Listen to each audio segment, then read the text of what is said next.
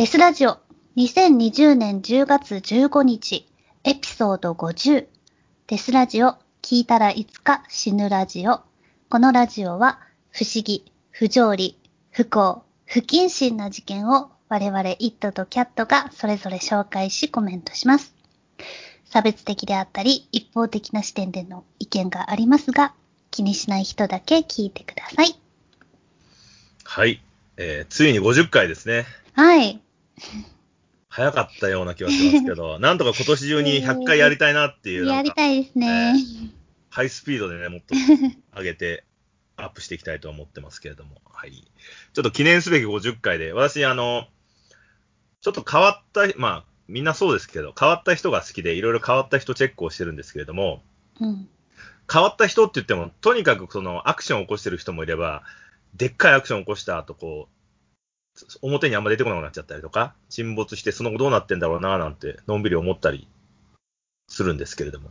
最近そのチェックしてた人がですね、またちょっとあの、司法に巻き込まれて、あの、大変な状況になっているので、その変わった人を評紹介したいと思ってます。はい。はい。えーマカフィーって知ってます？え、なんか聞いたことあるような。マカフィーってあの、ウイルスソフトなんですけれども、はい。パソコンとかにさ、もう今勝手に入っちゃってるでしょ？新しいうんあとマカフィー入ってますっていう。はいはいはい。はい。マカフィーとかカスペルスキーとか。あれってあの、作った人の名前を模してんですよね。うーんだか。らマカフィーっていうのは、マカフィーっていう人が作ったウイルスソフトっていう。うん。それでですね、この、超メジャーなマカフィーの創設者っていう人がいるんですよ。ジョン・マカフィーっていう男は。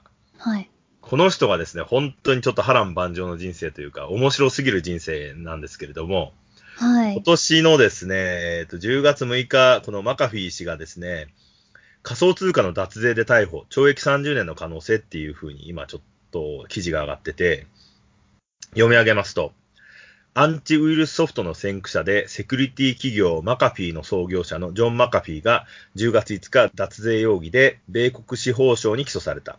彼はここ数年、常軌を逸した言動でテック業界の注目を集めていた。起訴状によると、マカフィーは仮想通貨のプロモーションやコンサルティングなどで数百万ドルを稼いだが、2014年から2018年にかけて税務申告を行っていなかったという。当局はさらにマカフィーが不動産やヨット、車、仮想通貨などの資産を IRS 合衆国内国際入庁から隠していたと述べている。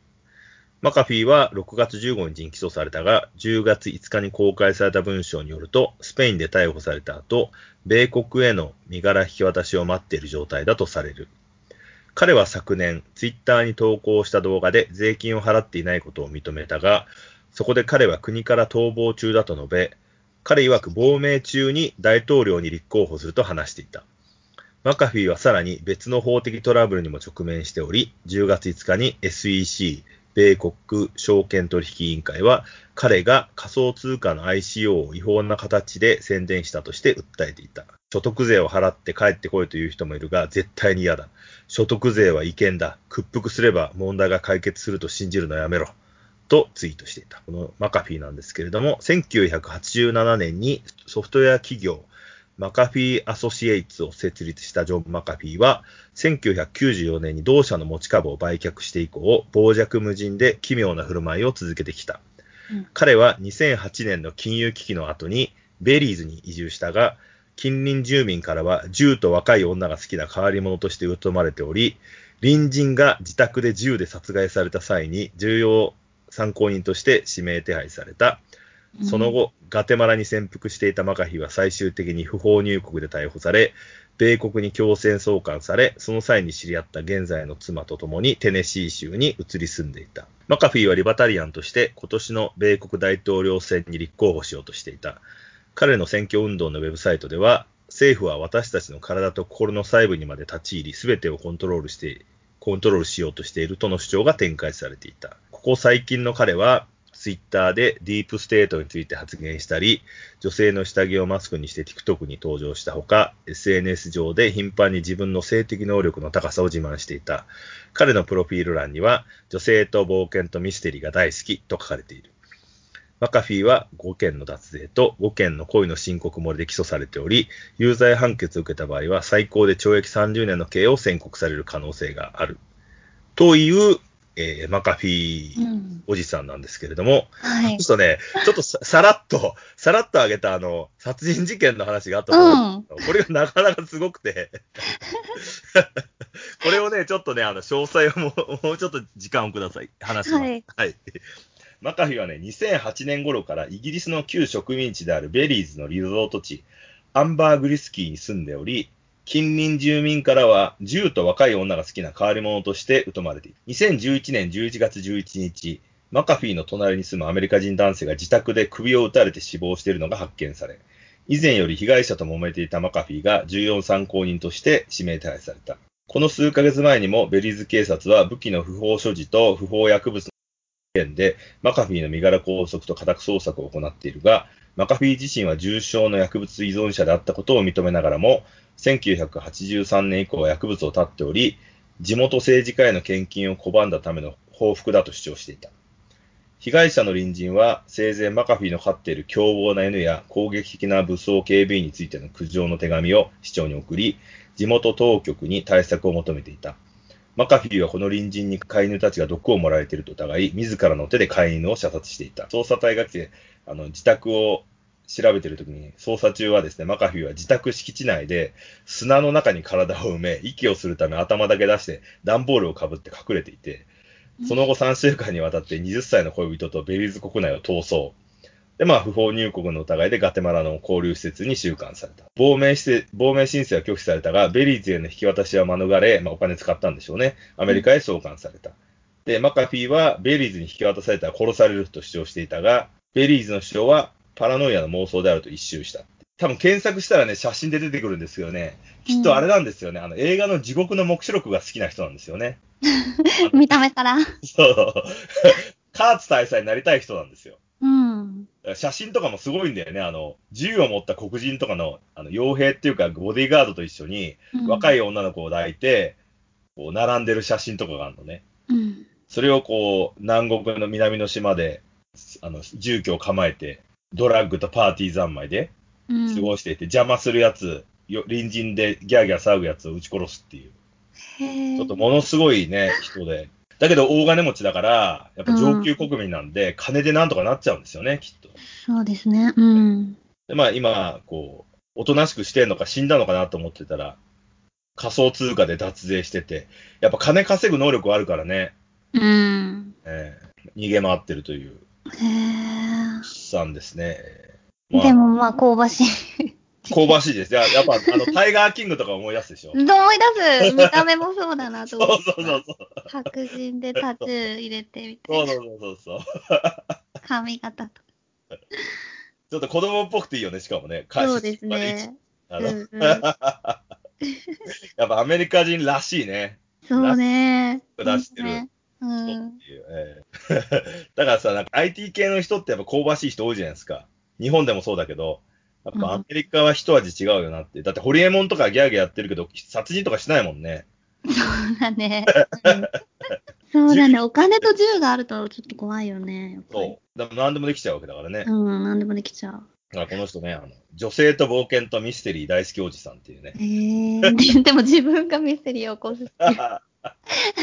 ミステリーっていうかもう確実に殺人だけどね。だから金でなんとかなるところに移動するっていうのはやっぱアメリカ人的発想だよね。うん。そしたら何やっても金で解決できるからっていう。うん。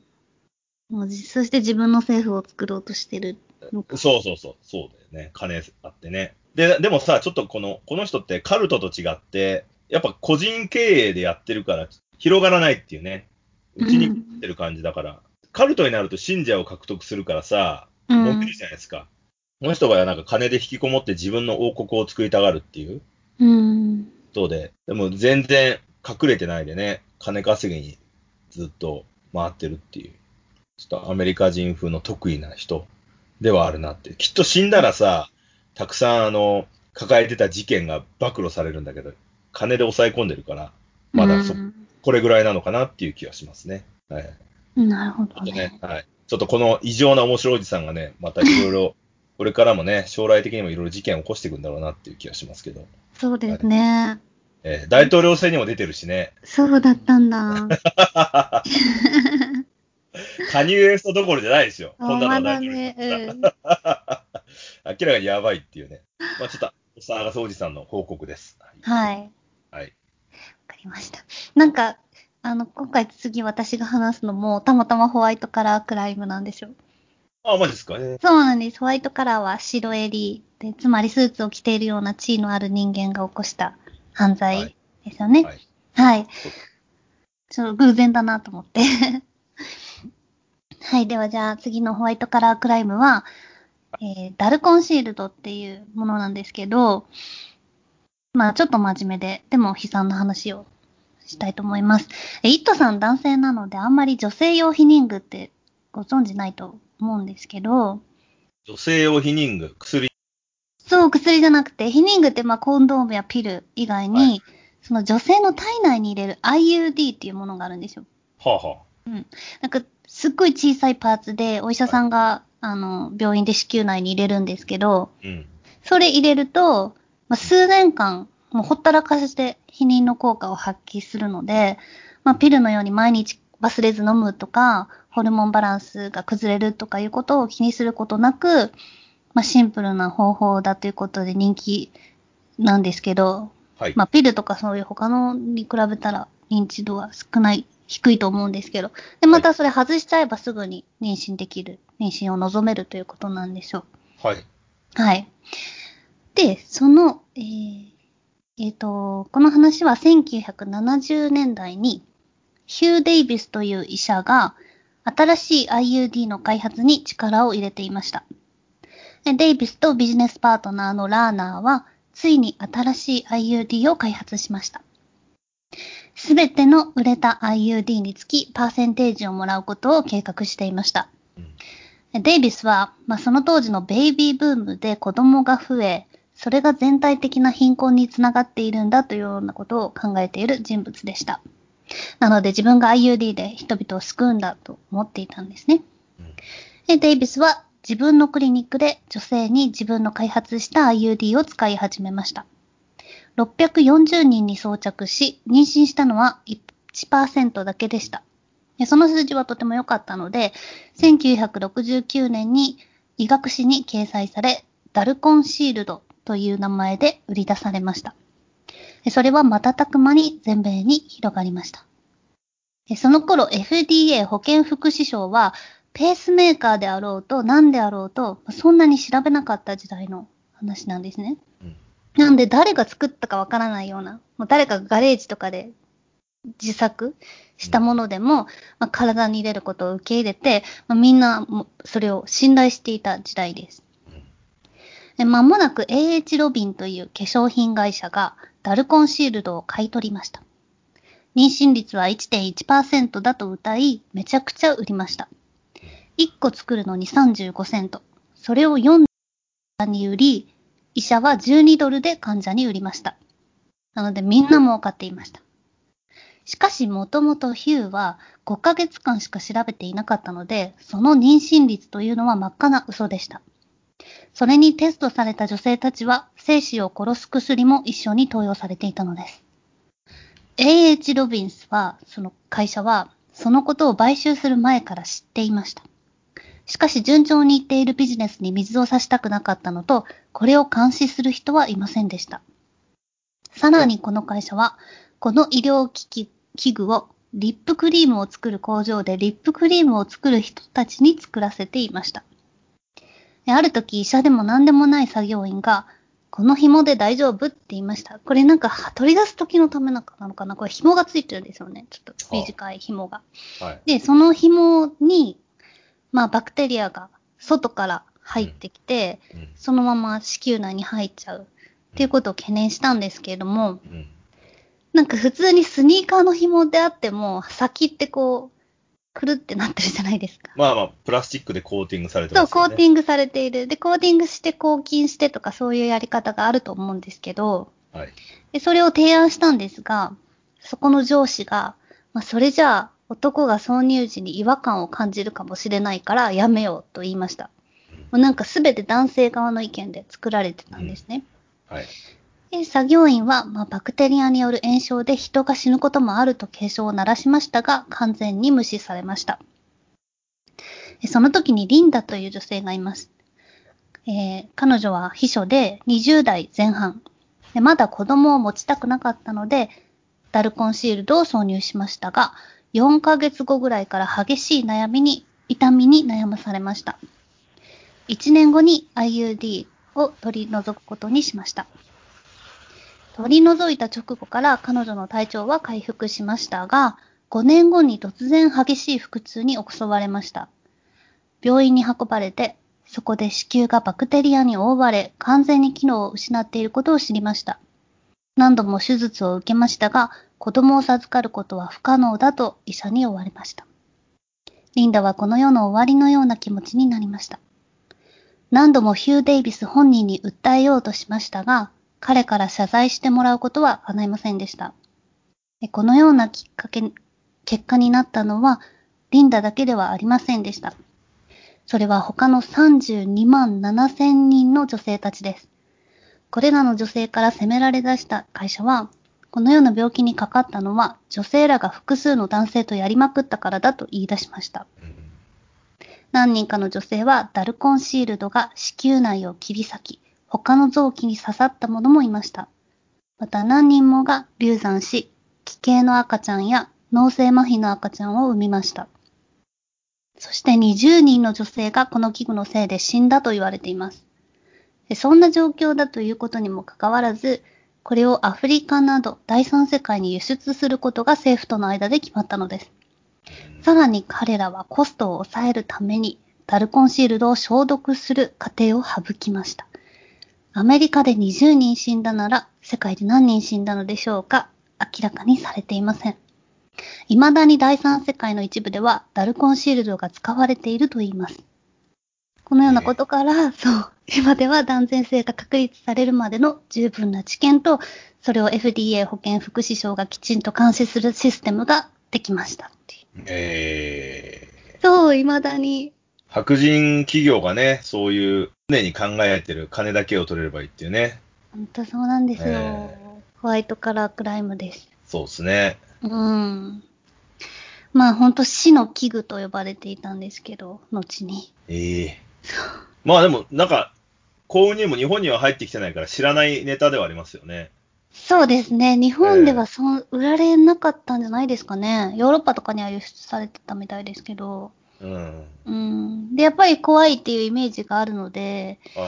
そんなにね、みんなき気軽にはやらないかもしれないですけど、今のは多分すごく安全でちゃんとしてるんですけど。でも、訴えられてはいないんでしょ？訴えられて、はいで、倒産してあ、結局でも、うん、倒産はしたんですけど、あなんか、結局、特に咎められなかったんでしょうね。なんか、ちょっとだけのお金を払って、で、それを被害者の女性たちが、で分けるうんってなったけど、でもそれすごいビビたるものだったりし、まあ、入れてしまったダルコンシールドは無料で、こう、外しますよとかう、んやったけど、もう本当にフェミニストとかはめっちゃ怒ってると思う案件だと思う。うん。うん未だにね、使われてるんだったらね。そうですよね。その辺もちゃんと責任持って回収すればいいのに、ええ結構やりっぱなしなんでしょうね。うんあと会社が解散したから関係ありませんとか言って。うん、本当にそういう感じ。でも結構アメリカってそういうのやりますよね。そうですねあの。ちょっと聞いて思い出したのは、そのヒニングじゃないんだけど、これ有名な話だと思うんだけど、あの、第一次世界大戦中にアメリカがさ、あの、ラジウムコーポレーションが腕時計の工場で発光するラジウム、あの、文字盤が発光するようにさ、夜光塗料がついてるでしょ。あれが昔うんラジウム使ってて、女工さんに塗らせてたんだよね、筆で。うん。で、筆の先を補足するために、ほら、あの、筆の先ってペロペロ舐めて尖らせるじゃん。うん。そしたらこう、舐めるたびにそのラジウムを体に取り込んじゃったから、被爆しちゃって、ええみんな死んじゃったって。で、責任取らないみたいな。そう。わあ。だいたいね、顎がね、腐り落ちるっていう。いええ本当や、すごいですよ。これ、あの、ラジウム、うんえっとね、塗に料、知らなつなんかった。検索したら写真がすごく出てくるんで、ええまあ、そういう事件がやっぱアメリカでやってたんですよね。これも女性にさせてたんで、うんうん。その、病気になったのは本人の問題みたいな感じで、最初は逃げられてたんですよね。はいはいで。もさ、本人の問題で顎が腐り落ちるってそうそうねえだろじゃん。何をしたらそうなんだよって話じゃないですか。うん。だから、その、訴えられて、その、時計盤にはもうラジウムはつかなくなったっていう話なんですけれども、まあそういうね、やっぱりこう、男性思想的なうん考えで作られた会社とかはね、そういう部分はありますよね。これからでも、今あの、よくある SNS の講座ってあるけど、SNS はその、名もなき人たちが声を上げることが可能だから、うん。抑え込みが難しいっていうのはあるよね。うん。だからそういう告発的なのでは SNS はやりやすいんで、そうですね。ええそういう文化で内部告発。うん。と戦ってほしいかなっていうふうに思いますけどね。まあ日本もね、言ってしまえばあの、病気系、今はそんな言われてないけど、あの、痛々病とか水俣病とか、うん四日窒息とかっていう、そうそう、公害的なのは似てるっちゃ似てますよね。その、そうですね。下々の人っていうか、その、周りの人を気にしないで金のためにやる。無知な企業が金のためにやる。だから今はね、ちょっとその、無知であったとしてもみんなが声を上げれる社会ではあるから、起こりづらくはなってるのかなって気がうします。ん。まあね、その、さっき今言ってたやつに代わる何かを企業が出せば、それらは消滅するわけだからね。早くそうなってほしいなと思いますけど。そうですね。まあ安全を考えてそう。やっていくしかないし、そこは本当に政府とか企業を信頼できるかって大きいでしょうね。そうですね。あと俺ちょっと思ってるのは、これあんのかわかんないけど、この女性側がやたら薬飲んだりするわけじゃないですか。男の方でもね、なんか薬飲んでこう精子を殺すとかってないのかなと思いますけどね。ああ、まあパイプカットとか。いや、パイプカットはあるんだけど、そうじゃない。ピルでさ、飲んでるとうん精子が死んで、うん子供ができなくなるとか、うん。両方やれば、男もっと。そう、もっとこう、殺せるじゃん。その、うん。確率下げられる、確率下げられるじゃんと思って。はい。なんかね、男側はあんまないんですよね。ですよね。パイプカット特。にレイプマとかはね、完全にそうしといてほしいでしょ。いや、ほんとそうですよ。なんか今あれですよね、アメリカも、あの、中絶が OK だったけど、今になって、やっぱ中絶はダメっていうキリスト教の人たちが、ね、結構大きい声をそうですね。通るようになってきて、州によってはダメですもんね。うん。揺り戻してね、なんか。うんまあでもね、ちょっとね、それはだって、産みたくて産む人と、産みたくなくて下ろしちゃう人って、別にその、彼らが決めることではないと思うんですけどね。経済的事情もあるし。なんでその、宗教系の人ってさ、神が与えた命なんだからって言いたがるかっていうね。何なんですかね。もうほんと胎児とかの赤、ぬいぐるみぬいぐるみっていうか、おお人形を作って、なんかも人に持たせて、はいええ、これが命でしょみたいな。これをあなた殺すのみたいなこと言ってくるらしああ。くて。でもなんか、ミームで見たんですけど、インターネットの。なんか、これ命でしこれも命でしょって書いてあって、その胎児の写真が載ってるんですけど、赤ちゃんのね、まだちっちゃいやつね。はで、え、これは人間じゃないよ。だってこれは、あの、象の赤ちゃんだもんって書いてあって。動物みんな一緒じゃないですか。ええそうそうそう。あの段階だね、そうそう。ちょっとあの、メダカっぽいんだよね。魚っぽいうん。なんか目が大きい。うん。頭が大きいかまあ全部一緒だからね。まあ、そうですね。キリスト教の人たちですよね、言ってしまうと。うん。なんかこの、今度あの、あトランプが、ん名指し、目ざ、名指しした女性の若い最高裁判官？まだ決まってないですけど、はい。なんかその人もすかなりのハードコアなキリスト教信者らしくって、ああ、ははは。もうなんだろう、わーとか言いながら涙流したりするタイプの人。ええ なんかそういうのあるじゃないですか、やばい。あるあるある。なんだっけ、エヴァンジェリストじゃなくてさ、ななんかそうです、そうあるよね、そうそう、あります。そう、子供の頃から、こう、はい両手上げて、原理主義者みたいな人すごい、はいそう、やばいよね。ありますね。えーないですけど。あれさ、でも、その、アメリカの資本主義が進んでるんだったら、赤ちゃんをさ、そいつらが買い取ってあげればいいのにね。1億円ぐらいで。うん。言ってしまったら。うんうん。ね。そんなに命が大事だって言うんだったら、その、そ、口だけ出すんじゃなくて、ちゃんとお金出してやるよっていうさ、ああ、本当ですよねう。ん。そっちでいいんじゃねえかって、その、うん養子として取ってもらうっていう。うん。そしたらね、あの、お学も学べて、教養も学べて、お金ももらって、素晴らしいアメリカ人というか、キリスト教徒として育つんだからさ、うんうめえとかって言っときながら、育ってるのは俺らは関与しないとかっていうのってちょっと卑怯だよね。うん。教会には来いとか言ってさ、なんか、でも稼ぐのはお前ら自身だとか、ちょっと どうなんだよって思うよね。教会行ったらね、50万ぐらいくれたらね、みんな行くのにね、うん。金が物を言うような、そうだよね。喜んで教会通いしますよ、そしたら。もう、不労所得がすごい増えるわけだから。うん。そしたらね、もう別にあの、パン食ってワイン飲みますよ。本当に。洗礼も、そうそうそう、そう、何でもしますよ、もう。ミサのね、説教も聞くし。うん。えだからでなんかやってらんないよね。